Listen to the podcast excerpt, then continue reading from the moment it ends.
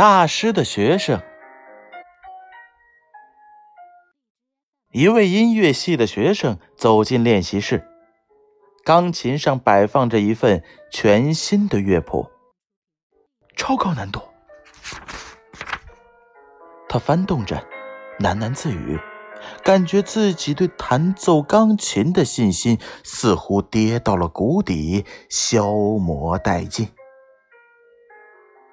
已经三个月了，自从跟上了这位新的指导教授之后，他不知道为什么教授要以这种方式整人。勉强打起精神，他开始用十只手指头奋战、奋战、奋战，琴声盖住了练习室外教授走来的脚步声。指导教授是一个极其有名的钢琴大师，他给自己的新学生一份乐谱，试试看吧。他说：“乐谱难度颇高，学生弹的是声色将至，错误百出，还不熟，回去好好练练。”教授在下课时如此叮嘱学生。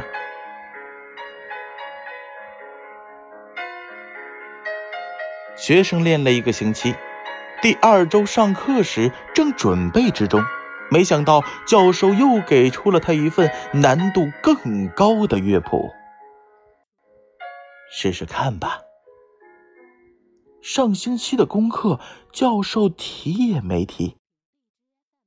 学生再次挣扎于更高难度的技巧挑战。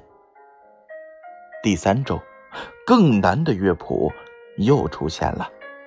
同样的情形持续着，学生每次在课堂上都被一份新的乐谱克死，然后把它带回去练习，接着再回到课堂上重新面临难度增加两倍的乐谱，却怎么样都追不上进度，一点也没有因为上周的练习而有驾轻就熟的感觉。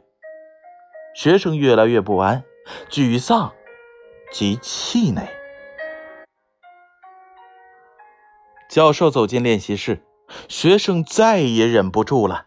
他必须向钢琴大师提出这三个月以来何以不断折磨自己的质疑。教授没有开口，他抽出了最早的第一份乐谱，交给了学生：“弹奏吧。”他以坚定的眼神望着学生。不可思议的事情发生了，连学生自己都惊异万分。他居然可以将这首曲子弹的是如此美妙，如此精湛。教授又让学生试着第二堂课的乐谱，学生仍然有较高的水平表现。演奏结束，学生怔怔地看着老师，说不出话来。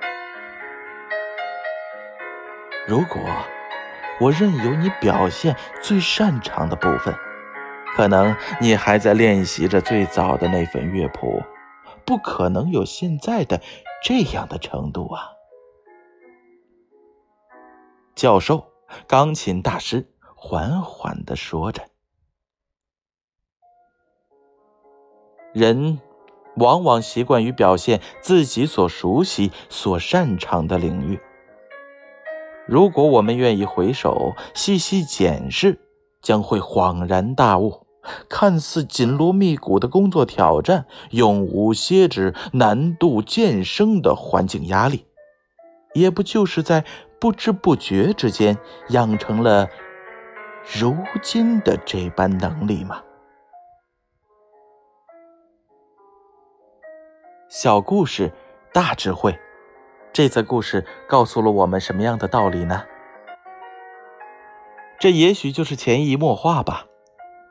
努力是不会白费的，只要功夫用到了，一个同自己极限斗争的人，可能面对失败，但是这种失败使人们一度把手伸向到自己的限度之外，扩张着、扩大着这一限度。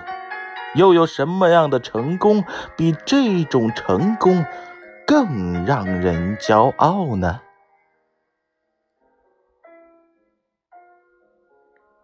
故事《大师的学生》由建勋叔叔播讲。